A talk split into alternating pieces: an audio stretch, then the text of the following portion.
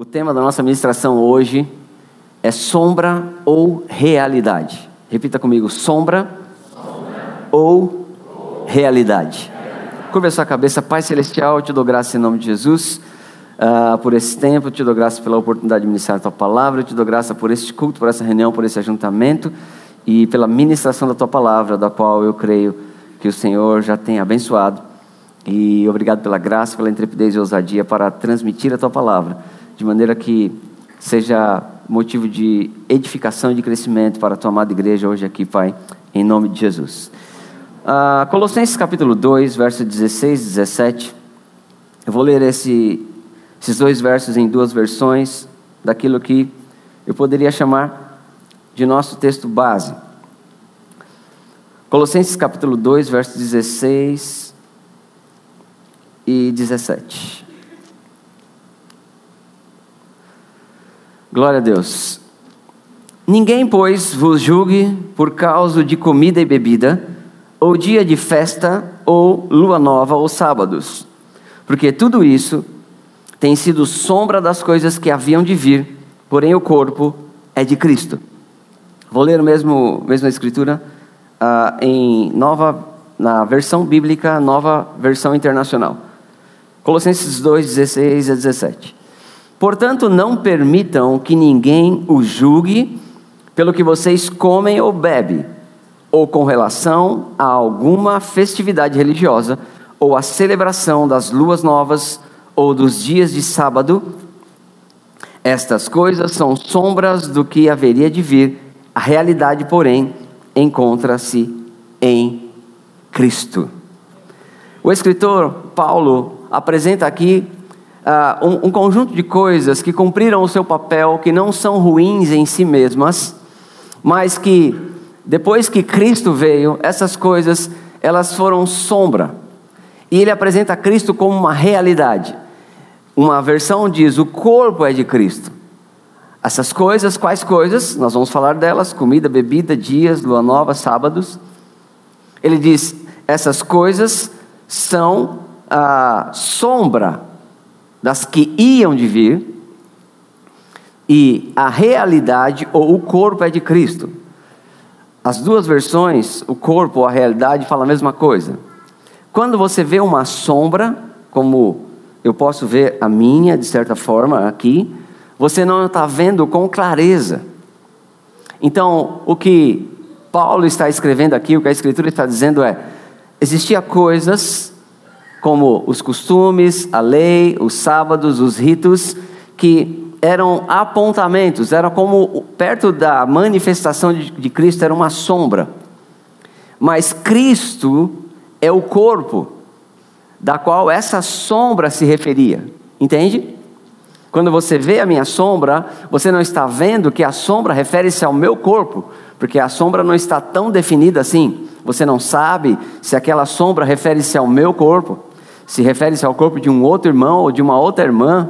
Você não sabe se é velho, se é novo, se é branco, se é pardo, se tem cabelo é, grisalho. Você não sabe a idade, você sabe que tem uma sombra, ah, mas você não sabe o que está fazendo essa sombra, a que se refere essa sombra. Nenhuma sombra, ela é, é ela vem dela mesma, ela é um reflexo de alguma coisa. Então, essas coisas das quais vamos falar algumas hoje, era uma sombra, como uma figura, mas a Escritura diz: o corpo a quem a sombra se refere é de Cristo, ou é Cristo. A realidade é Cristo. Então nós temos que fazer uma escolha hoje, porque durante um tempo nossos irmãos do passado, ah, homens de Deus, o povo de Deus, gentios ou judeus, aqueles que conheciam Deus de alguma maneira, eles só tinham a sombra. E eles tinham que se agarrar àquilo. É, eles tinham aquilo que de alguma forma conduziu eles. Não é ruim, mas não é perfeito. A sombra foi coisas que Deus usou, veio de Deus. São os ritos, algumas coisas, a lei, os costumes, muitos deles não coisas que os homens inventaram depois a partir disso, mas a lei é de Deus, o mandamento é puro, santo e bom, mas cumpriu um papel. Carta, as cartas dizem que a lei serviu de aio, de guia, para nos conduzir até Cristo. Amém? Então, eles, eles tinham aquilo, mas aquilo cumpriu o seu papel. E o cumprimento é Cristo Jesus. Então, hoje nós temos escolha. E não podemos mais estar vivendo com a sombra, porque há uma realidade.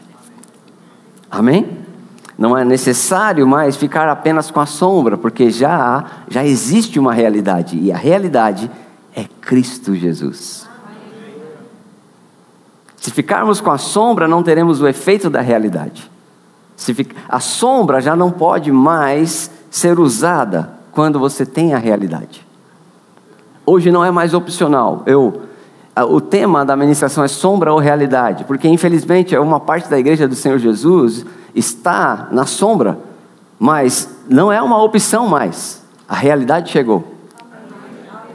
Não é uma opção mais. Se ficarmos na sombra, não vamos ter proveito. E você vai entender até o final dessa ministração qual é o proveito que está que moveu Paulo a escrever. Amém?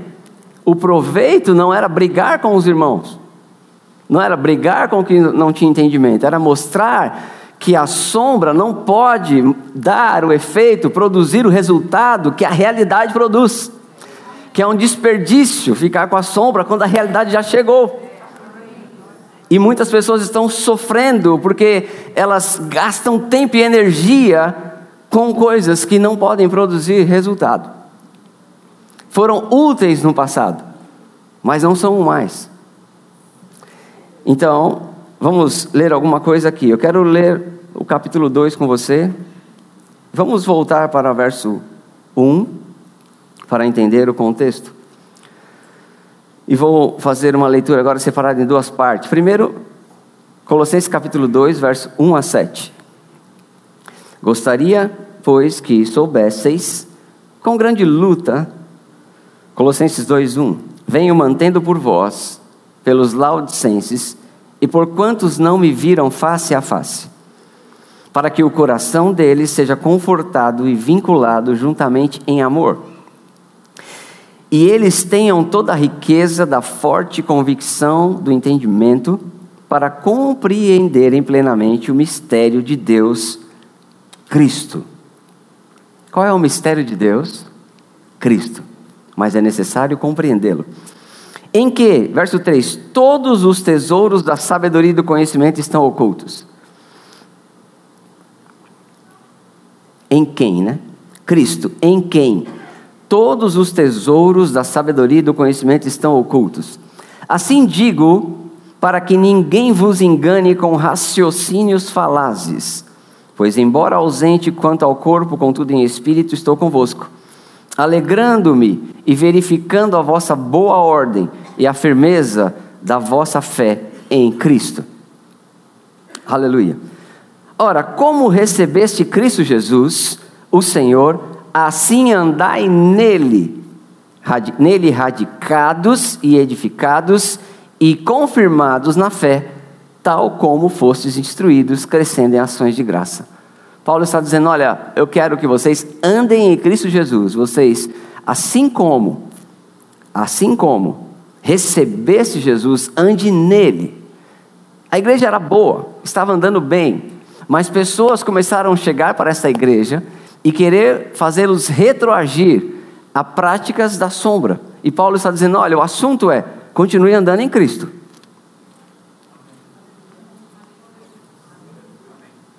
Continue, ah, as palavras aqui são fortes, né?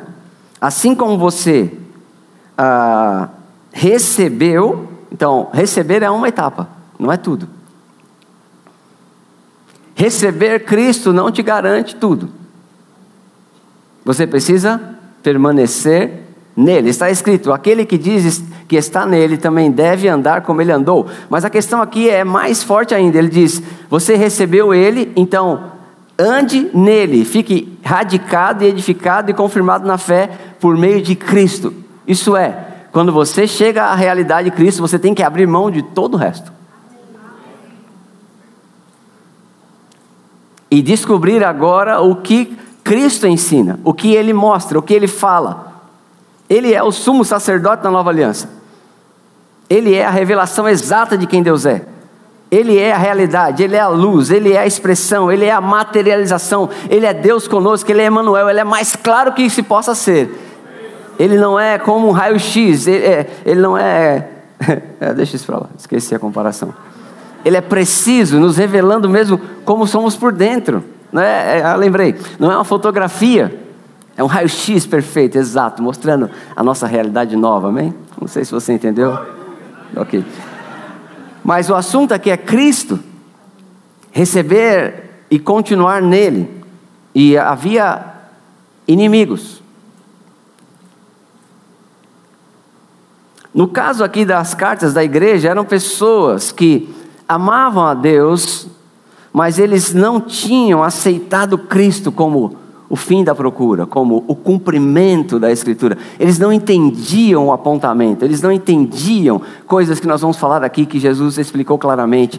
Para eles, Jesus não era a plena revelação das profecias, não era o apontamento dos salmos, não era sobre quem dizia os profetas, eles não entendiam, era difícil largar as tradições, eles achavam que tinha que continuar fazendo os ritos, as tradições, e Jesus veio não desfazer, mas cumprir e eles não estavam entendendo, porque só se pode entender isso quando você recebe Cristo. Não é quando você vê Ele como ah, um, um grande enviado de Deus, um grande profeta. Como Jesus falou: Quem dizem os homens que eu sou? Mas a revelação vem para aquele que recebe Cristo. Isso é, abre o coração para Cristo, esvazia-se de tudo e abre o coração para a revelação de Deus, Cristo Jesus. Esses que recebem passa a ter a revelação. Agora, eu vou ler do verso 8 a 23, é uma leitura longa, mas importante. E essa é a segunda parte da minha leitura. Segunda, segunda, é, Colossenses 2, verso, a partir do verso 8. Cuidado, a palavra em si já é importante. Que ninguém vos venha a enredar com sua filosofia e vãs sutilezas, conforme a tradição dos homens, conforme os rudimentos do mundo e não segundo Cristo. Porque nele habita corporalmente toda a plenitude da divindade. Aleluia. Também nele estáis aperfeiçoados. Ele é o cabeça de todo o principado e potestade. Nele também fostes circuncidados, não por intermédio de mãos, mas no despojamento do corpo da carne, que é a circuncisão de Cristo, tendo sido sepultados juntamente com Ele no batismo, no qual igualmente fostes ressuscitados mediante a fé no poder de Deus, que o ressuscitou dentre os mortos. Verso 13: E a vós outros que estáveis mortos pelas vossas transgressões e pela incircuncisão da vossa carne, vos deu vida juntamente com Ele, perdoando todos os, os nossos delitos. Quantos podem dizer aleluia? aleluia? Sabe, isso é coisa que a sombra não, nunca pôde fazer. A sombra nunca tirou o pecado do homem, mas Cristo fez. Verso 14, olha aqui o, que Cristo fez por você, o que Cristo fez por mim e por você. Tendo cancelado escrito de dívida que era contra nós e que constava de ordenanças, o qual nos era prejudicial, removeu inteiramente, cravando na cruz. Cristo pegou aquilo que apontava o nosso erro, que mostrava a nossa incapacidade, como Paulo escreveu nos Romanos, vindo conhecendo o pecado, logo morri, porque o pecado, a lei Vindo a lei, eu morri, porque a lei revelou o pecado que estava em mim, mas ela não resolveu esse problema, ela só mostrou que eu tinha pecado, e por causa da lei, quando ela me mostrou o pecado, não que a lei seja ruim, mas a lei veio demonstrar o quanto o homem precisava de Cristo, e a lei ela serviu de uma condução, de um aio, ela não resolveu o problema, ela só mostrou como você precisa dele, como eu preciso dele, e Paulo falou: quando a lei veio, eu morri, porque ela mostrou o meu pecado e o meu erro, mas Cristo não, ele resolveu, ele tirou o seu pecado, ele pegou a sua dívida e cravou na cruz cruz, porque Ele mesmo se fez pecado por nós, Ele mesmo pagou essa dívida. Não se trata de um apontamento agora, uma realidade, uma coisa muito mais real, que resolveu o problema, que foi efetivo, que fez. Então, olha o que Cristo fez, e essa noite de ceia. E essa mensagem pode não parecer no começo, mas é para exaltar a obra de Cristo. Não é para falar contra uma coisa ou outra, é para falar a favor de Cristo. Mais importante que falar contra alguma coisa é falar a favor de Cristo. Mas se falando a favor de Cristo, nós temos que expor uma coisa que está errada. Então, não posso me desculpar com você. Você entende? Muitas vezes, expondo Cristo, vamos falando de Cristo, vamos ter que desfazer filosofias, sofismas, costumes, deixar coisas. Eu tive que deixar coisas quando eu abracei a revelação de Cristo, coisas que foram colocadas por costumes. Eu nunca tinha lido a Bíblia como você vai ler a Bíblia em um ano, nem em um mês, nem em dez anos, nem em trinta e cinco. Então eu tinha costumes, eu tinha ritos, eu tinha filosofias que eu peguei, tinha tradições. E alguns ainda têm, mas só saíram quando eu, não foi porque eu abandonei nada, porque eu desrespeitei ninguém, foi quando eu abracei Cristo. Recebi. Mas o fato é, verso 14, tendo cancelado o escrito de dívida que era contrário. Então Cristo resolveu o problema. E olha o que ele fez mais: pegou o acusador e venceu o diabo. Verso 15, e despojando. Então deixa eu continuar a leitura até verso 23. Senão, viram várias pregações aqui. Porque é muito bom esse, esse capítulo, irmãos, é maravilhoso. Você podia estar celebrando, correndo agora. Porque Cristo perdoou você e cancelou sua dívida e resolveu o seu pecado. E tudo bem a gente celebrar um pouco isso, você concorda? Mas continuando, ele diz no verso 15: Despojando os principados e as potestades, publicamente os expôs ao desprezo, triunfando deles na cruz. Isso é uma outra ministração, aleluia. Verso 16: Ninguém, pois, vos julgue por causa de comida e bebida, ou dia de festa, ou lua nova, ou sábados. Texto básico que nós lemos no começo. Porque tudo isso tem sido sombra das coisas que haviam de vir, porém o corpo, a realidade, é Cristo. Ninguém se faça árbitro contra vós outros, pretextando humildade e culto dos anjos, baseando-se em visões, enfatuados sem motivo algum na sua mente carnal, e não retendo a cabeça, da qual todo o corpo suprido e bem vinculado por suas juntas e ligamentos, cresce o crescimento que procede de Deus. Verso 20: Se morreste com Cristo para os rudimentos do mundo, porque como se vivesseis no mundo, vos sujeitais a ordenanças? Não, ah, não manuseis isto, não proves aquilo, não toques aquilo outro, segundo os preceitos e doutrina dos homens, porque todas essas coisas com o uso se destroem. Tais coisas com efeito têm aparência de sabedoria, como culto de si mesmo, e de falsa humildade, e de rigor ascético. Todavia, olha o problema aqui. Todas essas coisas, essas práticas de pessoas que não retiveram Cristo, preferiram continuar com elas, estavam querendo colocar na igreja. Olha o problema. Todavia, essas coisas, as práticas, os ritos, a sombra, a, ou aquilo que os homens inventaram a partir do que Deus fez, que era bom por um tempo, funcionou, foi, entenda, a lei de Deus, os preceitos, os sábados, tudo isso era maravilhoso, foi Deus que criou, irmão. Mas os homens pegaram isso e tornaram uma coisa além do propósito, e agora, pior do que isso, eles queriam levar para além do tempo para o qual o propósito eh, se referia, porque Cristo eh, já cumpriu. E agora o que acontece? Eles queriam colocar isso na igreja, e Paulo diz: olha, essas coisas meu Deus do céu, pega isso essa noite, amém? Não tem valor algum contra a sensualidade. O que isso quer dizer, irmão? Sensualidade aqui não é só pornografia, não é só é, a, a, a, as paixões carnais. A sensualidade aqui é, você pode traduzir por obras da carne. Essas coisas não vão ajudar você a, não, a, a andar em Cristo, a andar na nova natureza. Esses ritos faz você ser um praticante religioso, você se esforça tanto, mas elas não têm valor para você frear a sua velha natureza. Esse é o problema. Porque só quem pode, irmãos, agora só através de quem você pode e eu podemos andar na nova vida, é a nova vida. Só quem pode, só através de quem nós podemos vencer a sensualidade, as obras da carne, é através de se revestir de Cristo. Então, voltar a rudimentos mundanos, ou costume de homens, ou qualquer coisa que foi, já se cumpriu, não vai resolver. E não vamos conseguir andar em novidade de vida, porque a vida agora é Cristo. Esse é o ponto aqui. Toda, é, todavia, não tem valor contra a sensualidade, contra você vencer aquilo que quer parar você, a sua velha natureza que já morreu com Cristo, você vencer o velho homem. Essas coisas não têm valor, mas existe uma coisa que tem valor. Daqui a pouco a gente volta para terminar a mensagem, para falar do capítulo 3 do começo.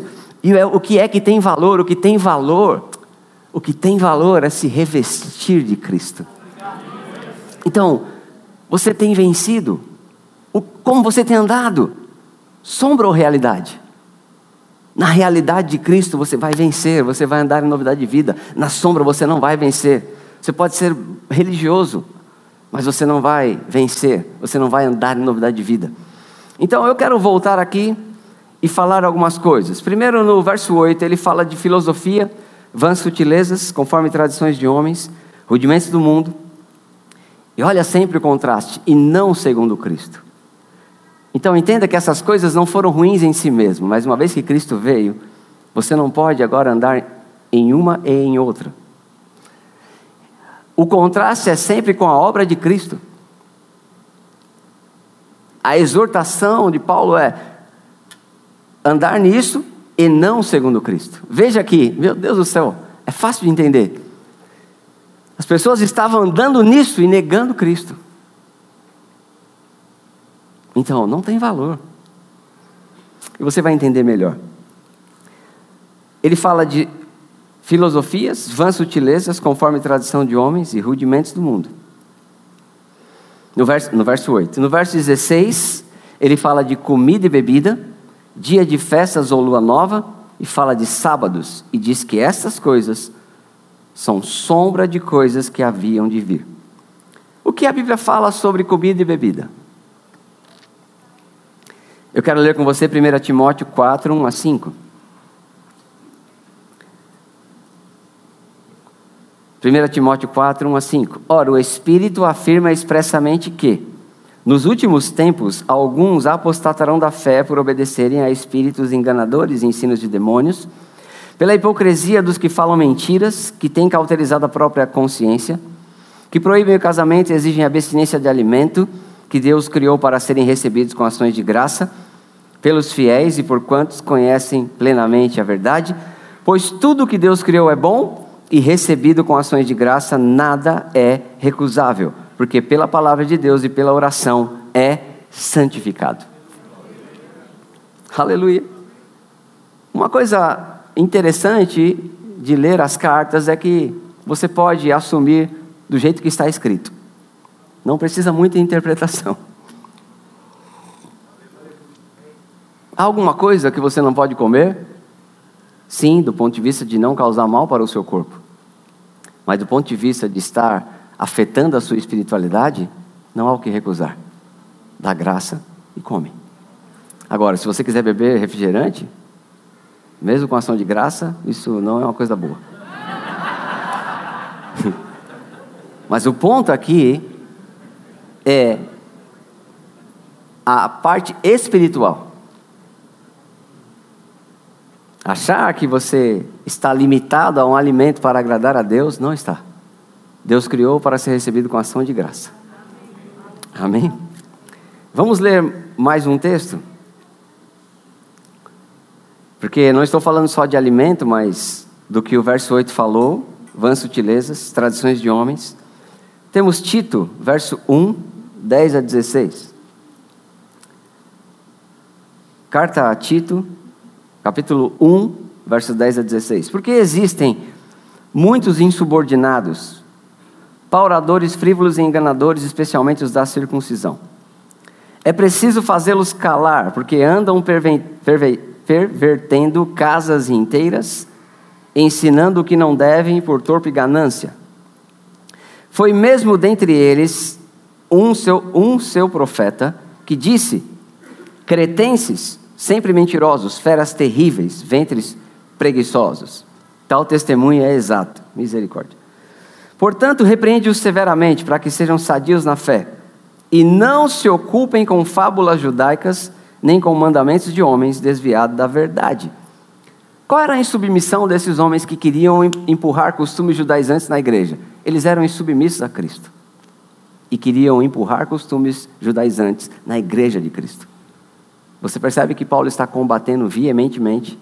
Ele diz ah, que é preciso fazê-los calar. Então você vê que é uma coisa séria. E no verso 15: Todas as coisas são puras para os puros, todavia, para os impuros e descrentes, nada é puro. Porque tanto a mente como a consciência deles estão corrompidas. No tocante a Deus, professam conhecê-lo, entretanto negam por suas obras. É por isso que são abomináveis, desobedientes, reprováveis para toda boa obra.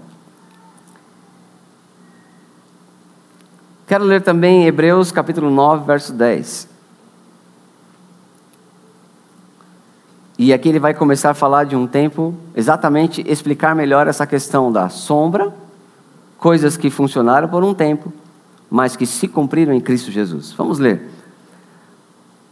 Os quais não passam de ordenanças da carne, baseados somente em comidas e bebidas, e diversas absoluções, impostas até o tempo oportuno de reforma. A grande reforma não foi de Martinho Lutero. A grande reforma foi que Cristo veio. Você acha que ele está falando de Martinho Lutero aqui? não, não, não, não. Foi um grande homem de Deus. A reforma é muito importante. Você, você precisa conhecer. Mas o que é as, as ordenanças da carne, comida, bebida, impostas até ao tempo? Quer dizer, foram dadas, mas até um tempo. Você vê que a questão não é a coisa em si, mas é o tempo a que ela, uh, o tempo que ela se refere. Você não está mais nesse tempo. Até o tempo de reforma, novo sacerdócio, nova realidade, nova ordenança, novo mandamento. Como assim? Deus mudou o mandamento de Deus? Não, ele cumpriu. Ele não mudou nada, ele cumpriu. Chegou, realizou, aconteceu. Amém? Hebreus capítulo 13, verso 9. Hebreus 13, 9. Não vos deixeis envolver por doutrinas várias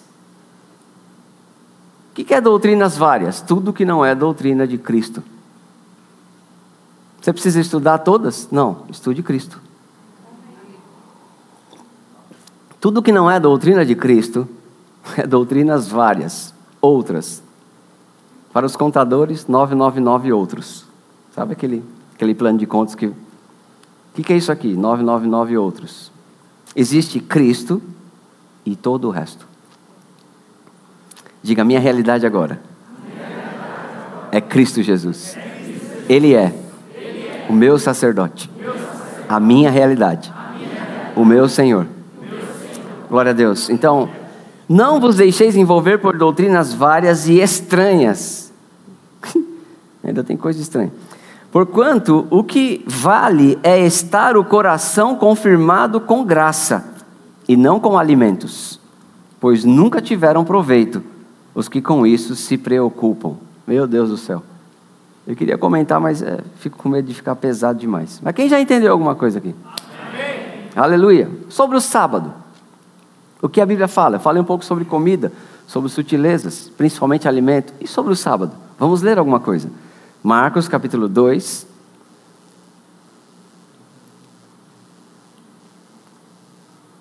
Eu não estou falando contra as coisas que cumpriram o seu tempo, irmãos. Porque falar contra a lei é falar contra Deus. Eu nem gosto de falar lei de Moisés, embora está escrito assim. Eu gosto de dizer lei de Deus dada a Moisés. Está escrito: mandamento é puro, santo e bom. Ora, não somos nós os da fé que falamos que toda boa dádiva, todo dom perfeito vem do Pai das luzes, que tudo que Deus faz é bom? Como a lei poderia ser ruim? Se foi Deus que deu. Mas a lei já se cumpriu. O problema não é que é ruim agora, o problema é que agora é sem efeito. Porque um novo nível, uma nova realidade chegou. Sombra ou realidade? Onde você está? Como você está vivendo? Como tem sido o seu evangelho? E não é diferente sobre o sábado. Vamos entender algumas coisas. Vou falar o que está escrito, como eu interpreto. Marcos 2, 23 a 28. Marcos capítulo 2, verso 23 a 28. Ora, aconteceu atravessar Jesus em dia de sábado as searas e os discípulos, ao passarem, colhiam espigas. Advertiram-no os fariseus: Vê, porque fazem o que não é lícito aos sábados. Mas ele, ele, Jesus, lhes respondeu, no verso 25: Nunca leste o que fez Davi quando se viu em necessidade e teve fome? Ele e os seus companheiros? Como entrou na casa de Deus no templo do sumo sacerdote Abiatar e comeu os pães da preposição, os quais não é lícito comer, senão os sacerdotes, e deu também aos que estavam com ele? E no verso 27 acrescentou: O sábado foi estabelecido por causa do homem, e não o homem por causa do sábado. E no verso 28, de sorte que o filho do homem é senhor também do sábado. Agora, tem um perigo aqui, sabia? Algumas pessoas interpretam assim: Jesus, eu até li alguns comentários bíblicos, e me perdoe, meus irmãos, eu também tenho direito de fazer o meu, né? Porque Jesus chegou para pessoas e falou assim: chegou para um homem e disse: O que está escrito? Como interpretas? Será que os comentários bíblicos têm toda a verdade? Ajudam bastante, ajuda você a não pagar mico, interpretar bem. Mas sabia que você pode ter revelação do Espírito Santo e ter interpretação? e eu não estou discordando de ninguém, mas a maioria coloca de uma maneira que não foi como o Espírito Santo me ensinou.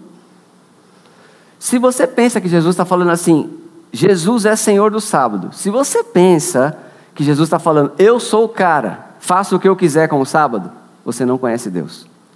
Você nunca leu a Bíblia, ou se leu, não prestou atenção, porque Jesus nunca quebrou um mandamento. Jesus disse: Eu vim para fazer o que o Pai falou. Eu só faço o que eu ouço o Pai. Ah, só faço o que eu vejo o Pai fazer. Só falo o que eu ouço o Pai falar. Eu vim cumprir, não vim desfazer. Então Jesus não poderia estar dizendo: Jesus é o Senhor do sábado. Ó, não, não pega no meu pé, não, não vem me auditar, porque assim, eu faço o que eu quiser. Irmão, deixa eu te dizer, não é isso. Jesus não está invocando aqui a sua divindade, falando, eu sou Deus, faço o que eu quiser. Meu Deus do céu, nunca. O próprio Deus vela pela sua palavra para cumprir. Ele não está acima dela, não, gente. Deus que, que mandou a palavra não está acima dela, mas não viola, porque é santo. Você acha que Jesus ia fazer isso? Claro que não. Então, é simples demais. O que Jesus quis dizer com porque porque o Filho do homem é Senhor também do sábado. e aqui revelação para você. E vai te libertar. Jesus estava dizendo, lembra do nosso texto base? Essas coisas, sábados está lá. São sombra. A realidade é Cristo. O que Jesus está dizendo aqui? Eu sou, aleluia eu sou o Senhor a quem o sábado se referia. Eu sou o descanso. Oh, aleluia! Glória a Deus. O que Jesus falou: Vinde a mim, os que estáis cansados e sobrecarregados, eu vos aliviarei. Achareis o que? Achareis o vosso sábado. Achareis descanso para as vossas almas. Jesus foi ousado, meu irmão. Você precisa ler os evangelhos. Ele disse: Olha, Moisés. É, agora estou em dúvida se foi Moisés ou Abraão. Viu os meus dias e se alegrou. Foi os dois, né? Foram os dois. Jesus falou. As pessoas falavam: Você é Abraão, né? Você é maior que Abraão, nosso pai? Jesus falou: Está aqui. Ele falou: Está aqui quem é maior que. Abraão viu os meus dias e se alegrou. Está aqui quem é maior do que o templo. Está aqui quem é maior do que o sábado. Por quê? Por quê? Não porque ele veio para ah, violar, é porque falava dele mesmo. A realidade encontra-se em. Então, E outra coisa, Jesus veio, eles nem entendiam a própria lei. Eles não entendiam a própria lei. Jesus falou assim: olha, deixa eu falar uma coisa para vocês que são da lei. Deus fez o sábado por causa do homem para beneficiar o homem. Então, deixa eu te dizer uma coisa bem simples de entender: dois aspectos. No aspecto espiritual, o sábado aponta para Cristo. No aspecto natural, o sábado é um presente de Deus falando uma coisa bem básica. Quer saber qual? Ei, você precisa descansar. É uma bênção ou uma maldição? Agora, tem que ser no dia A ou no dia B? Não vemos assim mais. No sentido espiritual, apontava para Cristo e já se cumpriu. Ele, nós encontramos Cristo e entramos no descanso. Quantos acharam esse descanso aqui? Agora, no sentido natural, não tem a ver com um dia, tem a ver com um conceito, com um princípio. Para de descansar para você ver. Eu estava pensando no corpo. Nossos músculos, tendões, visão, tu, trabalho o dia inteiro, gente. Se o seu, se o seu corpo pudesse falar com você à noite, ele ia falar: Homem, pelo amor de Deus, desliga um pouquinho, deixa eu dormir. Porque Deus deu o sábado como lei quando surgiu o povo de Deus em Êxodo, você vai ler. Quando Deus tirou o seu povo da escravidão do Egito, o povo não sabia descansar. O povo era escravo. E Deus, Êxodo capítulo 20, Êxodo é o livro do, do, do, do surgimento do povo de Deus. Deus. Deus colocou como estatuto. É isso que Jesus está falando. Olha, quando Deus deu a lei para vocês, foi para vocês aprenderem a descansar. Ele deu por causa do homem, não fez o homem por causa do sábado. Ele criou o conceito do descanso. Dois aspectos. O aspecto espiritual, o sábado aponta para Cristo Jesus. O aspecto natural, você precisa do descanso. E é uma bênção que Deus te deu. Amém? Não está limitado a um dia. Agora, você não pode estar contra alguém que faz separação entre um dia e outro. E esse vai ser um, uma parte que nós vamos falar daqui a pouco. Muito bom. Então, você pegou isso? No sentido espiritual, o sábado apontava para Cristo Jesus. No sentido natural, o sábado é uma bênção que Deus deu como um conceito de descanso. Tem que ser esse dia? Não. Mas você tem que respeitar o princípio do sábado. Você precisa descansar. Deus deu isso como uma bênção para o seu povo. Amém? Glória a Deus. Então, veja que não é o meu assunto principal aqui. O meu assunto é não é falar de, de, só de alimento ou só do sábado. Eu quero te mostrar, num contexto geral, como essas coisas foram sombras dadas por Deus para apontar a uma realidade, Cristo Jesus, que já chegou. Glória a Deus. Olha o que o próprio Jesus falou sobre as coisas apontarem para Ele: sombra ou realidade? Lucas 24, 25 a 27.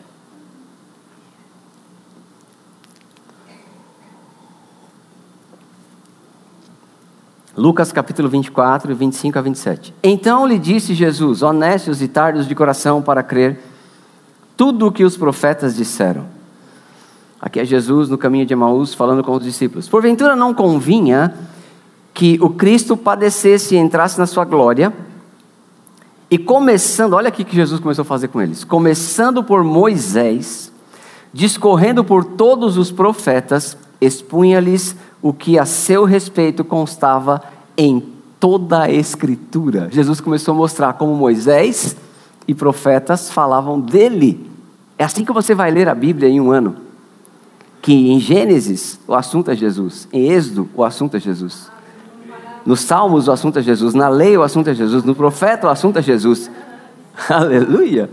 Jesus começou a mostrar como Moisés e os profetas é, constava como, e começando por Moisés, discorrendo por todos os profetas, verso 27, expunha-lhes o que a seu respeito. Imagina Jesus, essa pregação de Jesus, quantos queria ter ouvido? Olha, é, deixa eu te falar. Uh, vamos falar aqui de Moisés. Bom, Moisés falava de mim. Agora vamos falar dos profetas. Sim, Jesus. É, é, Isaías. É, era sobre mim. 53 lá, verdadeiramente, ele levou, era sobre mim.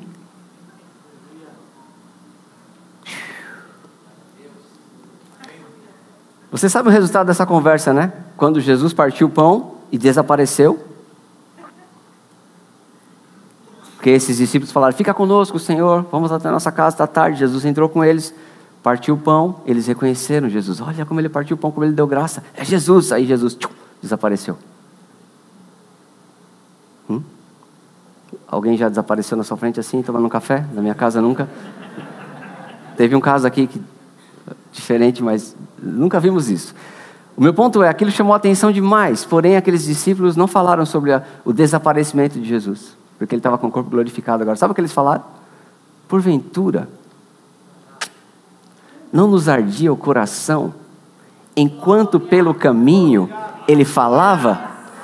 Então, quando Jesus falava que Moisés e os profetas apontavam para ele, o coração daqueles discípulos queimava. Era o Espírito Santo falando: essa é a verdade, essa é a realidade. Para deixar a sombra, você tem que amar a realidade. Para deixar a sombra, você tem que subordinar a realidade. Veja qual o problema desses irmãos que estavam querendo colocar é, é, esses religiosos. Não dá para chamar de irmão, porque eles não eram, eram pessoas que não tinham recebido Cristo. É assim que eu vejo. Porque quem recebe Cristo, só recebe. Para receber Cristo, você tem que se esvaziar de todo o resto. E a questão é que eles não se subordinaram, não se submeteram. Entende? E nós devemos o que? Nos submeter. Esses discípulos, e não é difícil se submeter, porque enquanto eu falo a verdade, o seu coração queima. Meu Deus do céu, essa é a verdade, uau! E não é a revelação do pastor Neemias, é a exposição da sua palavra traz luz. Você está recebendo luz. Deixa eu ler mais o que é, sobre, sobre realidade. Estamos falando um ponto aqui, como tudo apontava para Cristo, incluir o sábado, no aspecto espiritual. João 1,45, olha esse relato. João capítulo 1, verso 45. Estamos começando a decolar para o fim.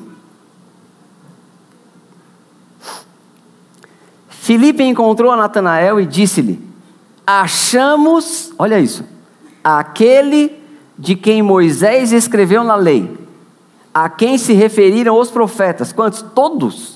Quem é esse? Jesus, o Nazareno, filho de José. Eles estavam para descobrir aqui que Jesus, o Nazareno, filho de José, era na verdade Jesus, o Cristo de Deus. Mas olha o que ele falou. Felipe teve o seu contato com Jesus, correu até Natanael. Natanael, achamos aquele, meu Deus do céu, que, que, revelação, que, que conceito. Imagina a alegria desse homem. Nós achamos aquele de quem Moisés e os profetas falavam. Natanael, se não me engano, é nesse texto que ele fala: pode vir alguma coisa. Desse lugar que Jesus veio, Nazaré, né? Ele diz: vem e vê. Uh, vem e vê. Que seus olhos sejam iluminados hoje para você ver Cristo. Vem e vê. Muitas pessoas rejeitam por causa da tradição. Se desarme. Vem e vê. Jesus te convida agora. E eu quero ler o último texto sobre isso. Como tudo aponta para Cristo. Lucas 24, 44 a 45.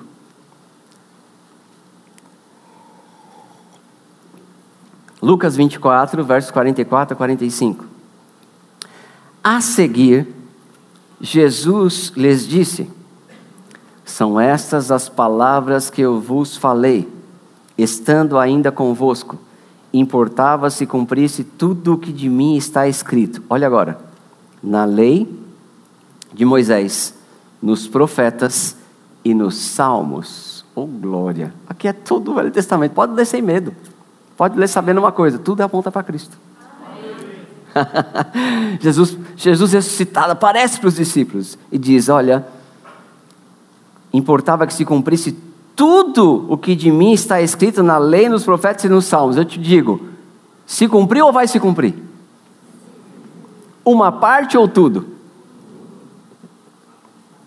Uau, o próprio Jesus falando claramente aqui. Que se cumprisse tudo o que de mim está escrito na lei de Moisés, nos profetas e nos salmos. Então, olha agora, como é possível? Como é possível? Imagina a tradição, pessoas que amavam a Deus, que faziam por amor a Deus. Como é possível agora largar tudo isso e ficar com Cristo e entender que você não está errado? Isso é milagre da revelação do Espírito Santo, novo nascimento. Então, olha o verso 45. Lhes abriu o entendimento para compreenderem as Escrituras. Aquilo que eles tinham lido, agora eles passaram a compreender. E a compreensão verdadeira, o auge da compreensão é: tudo aponta para Cristo. Nada mais importa. Nada se compara a ti. Jesus, tu és o centro. Tudo aponta para ti. Isso se pega por revelação. Sobre os nossos, nossos queridos povo judeu, está escrito que até hoje, quando eles leem Moisés, um véu está posto no seu coração. Mas quando qualquer um deles, Deus não faz exceção de pessoas, quando qualquer um deles se converte, o véu é tirado. Revelação chega. Mas o meu ponto aqui é: veja, isso não é tudo sobre a antiga aliança? Jesus falou que tudo que está em Moisés, profetas e salmos, falava dele. E ele abriu o entendimento para as pessoas compreenderem isso. Agora, eu quero fechar essa administração falando de como nós devemos nos relacionar com os nossos irmãos. Porque tem pessoas crescendo, tem interpretações diferentes. Ah, não são apenas judeus, mas tem uma parte da igreja do Senhor, hoje, que amam a Deus, que são salvos, são nossos irmãos, mas eles não concordam. Eles acham que tem que se fazer algum tipo de separação entre os dias, entre costumes.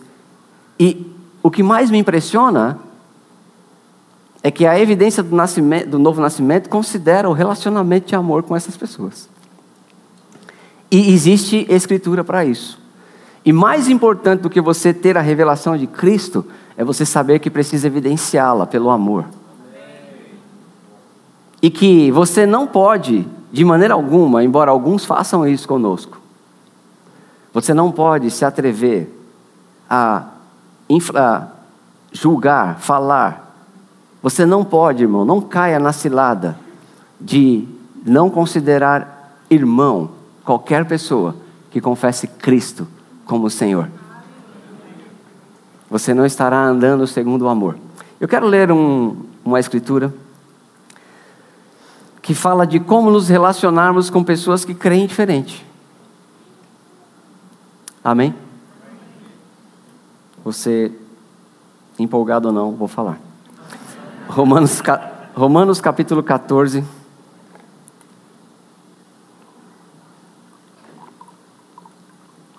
Romanos capítulo 14, verso 1 a 12. Por que o senhor está lendo vários textos hoje? É para você já ir se acostumando com a semana, amém? Você vai ler a Bíblia. Glória a Deus. Vai ser um tempo diferente na sua vida, irmão. Eu já sabia isso no meu espírito, sabe? Uma, um parênteses aqui. Que nós iríamos ler esse ano. Me pareceu bem e eu orei sobre isso. Eu sei que isso vai fazer um bem grande para você. E esses dias circulou um vídeo falando dos efeitos de quem, sabe, se você ouve a palavra de Deus domingo, é uma pesquisa relevante, feita com um número grande de pessoas, falada por irmãos que a gente, um deles eu, a gente conhece, e se mostrou importante, muita gente compartilhou. Ela diz que se você ouve a palavra de Deus uma vez no domingo, quase não tem um efeito, mas graças a Deus que você não faz só isso, amém? Entende assim, não é suficiente, não causa uma grande transformação.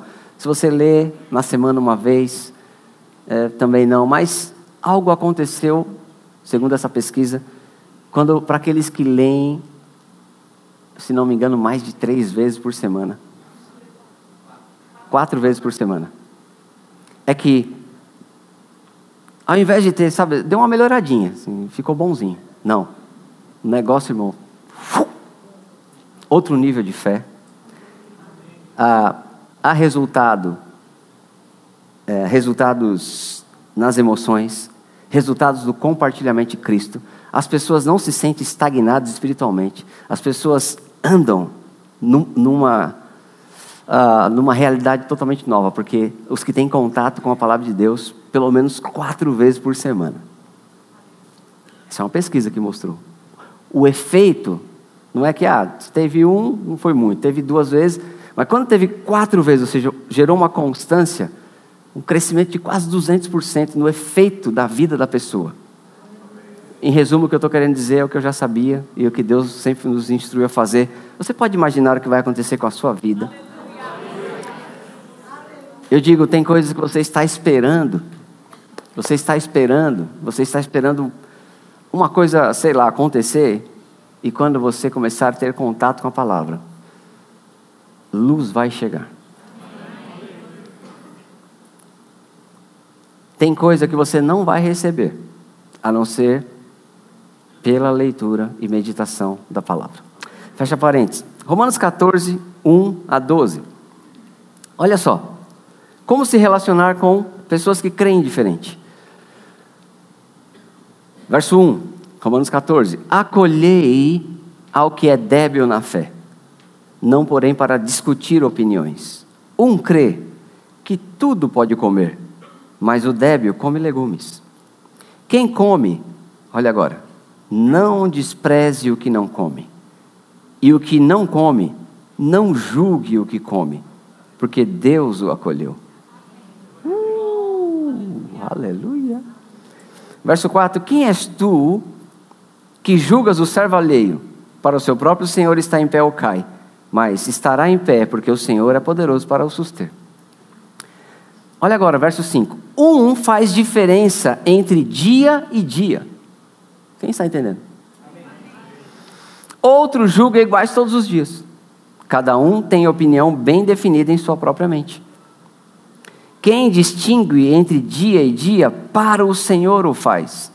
E quem come, para o Senhor come, porque dá graças a Deus. E quem não come, para o Senhor não come, e dá graças a Deus. Porque nenhum de vós vive para si mesmo, nem morre para si. Porque se vivemos, para o Senhor vivemos. Se morremos, para o Senhor morremos. Quer pois vivamos ou morramos, somos do Senhor. Foi precisamente para esse fim que Cristo morreu e ressurgiu, para ser Senhor tanto de mortos como de vivos. Tu, porém, por que julgas teu irmão? E tu, por que desprezas o teu? Pois todos comparecemos perante, compareceremos perante o tribunal de Deus. Como está escrito, por minha vida, diz o Senhor, diante de mim se dobrará todo joelho, toda língua, toda língua, toda língua dará louvores a Deus. Assim, pois, cada um de nós dará conta de si mesmo a Deus. Verso 13. Ah, não nos julguemos mais uns aos outros, pelo contrário, tomai o propósito de não pôr tropeço ou escândalo ao vosso irmão. Eu sei e estou persuadido no Senhor Jesus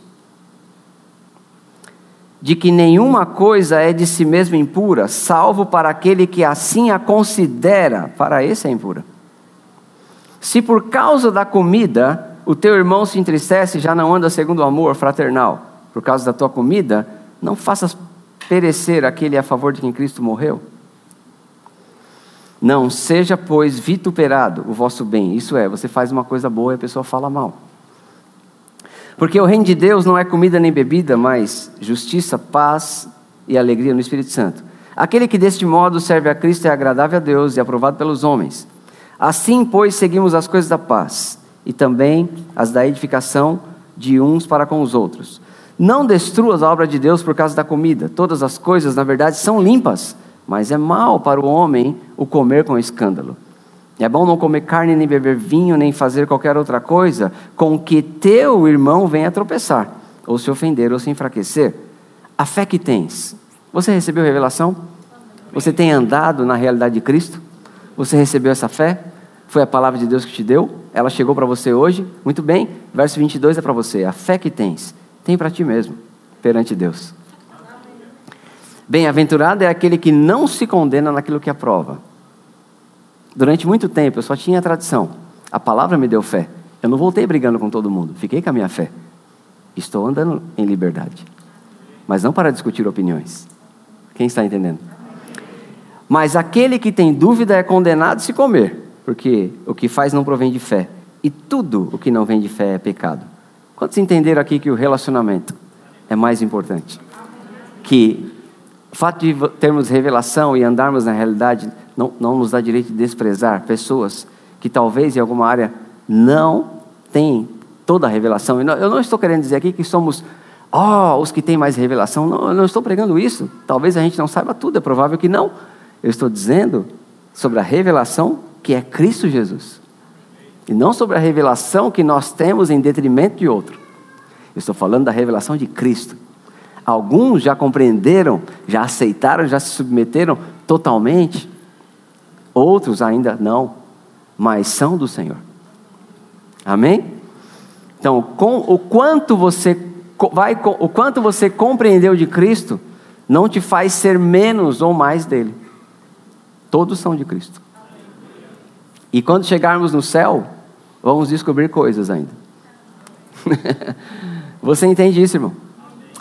Agora, último ponto para a gente terminar mesmo, Colossenses capítulo 2. Voltamos para lá. A questão desse capítulo e toda essa importante e necessária explanação sobre a sombra é mostrar, como eu disse para você, essas coisas não são efetivas para parar a sensualidade. E agora eu quero fechar essa ministração falando o que é efetivo para fazer você andar como um bom cristão. Colossenses 2, 23. Tais coisas, com efeito, têm aparência de sabedoria, como culto de si mesmo e de falsa humildade e de rigor ascético, todavia não tem valor contra a sensualidade. No Colossenses capítulo 3, verso 1 a 4, leia isso comigo. Portanto, se fostes ressuscitados juntamente com Cristo, buscai as coisas lá do alto, onde Cristo vive assentado à direita de Deus. Pensai nas coisas que são lá do alto, não nas que são aqui da terra, porque morreste e a vossa vida está oculta com Cristo, em Deus. Quando Cristo, que é a nossa vida, se manifestar, então nós também seremos manifestados com Ele em glória.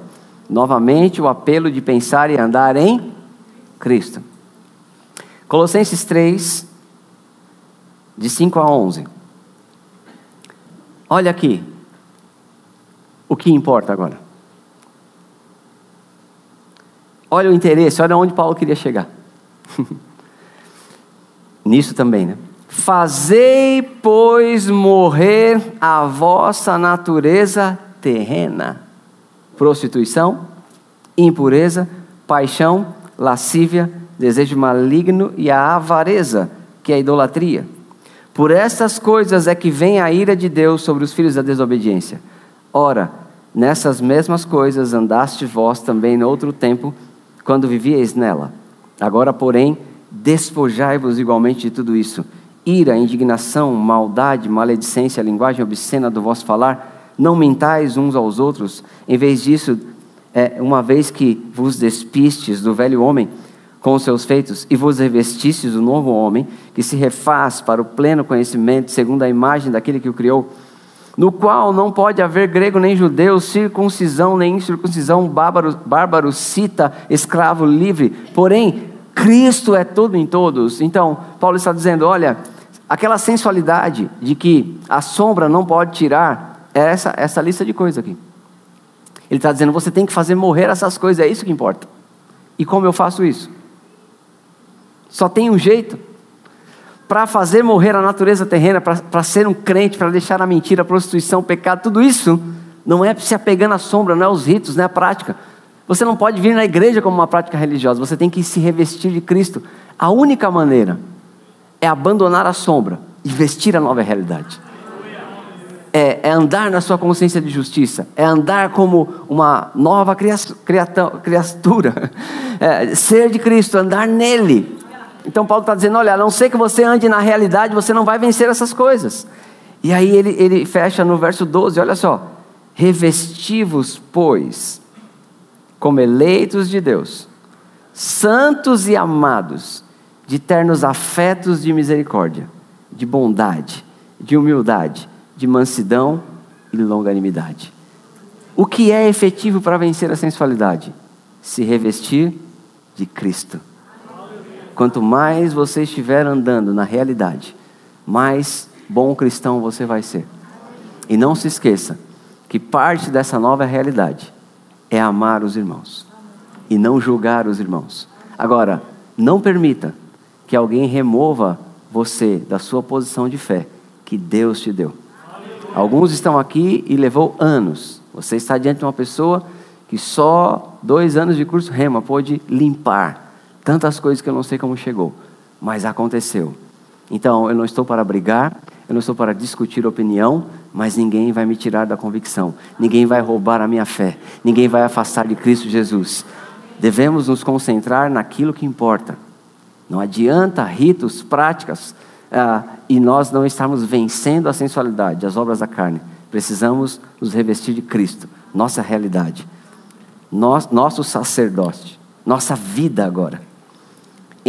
é, radicados e edificados nele. Você vai andar assim? Amém. Aleluia, aleluia. Glória a Deus. Obrigado, Pai, pela tua palavra e pela revelação. Que possamos andar, Senhor, naquilo que temos alcançado, valorizando a realidade, deixando a sombra. Obrigado pelo esclarecimento e pela libertação que vem pelo meio do conhecimento da Sua palavra, Pai. Que isso não nos faça, não nos faça orgulhosos, jactanciosos, mas mais efetivos em andarmos em novidade de vida para a glória de Deus em nome de Jesus. Amém. Quero convidar os diáconos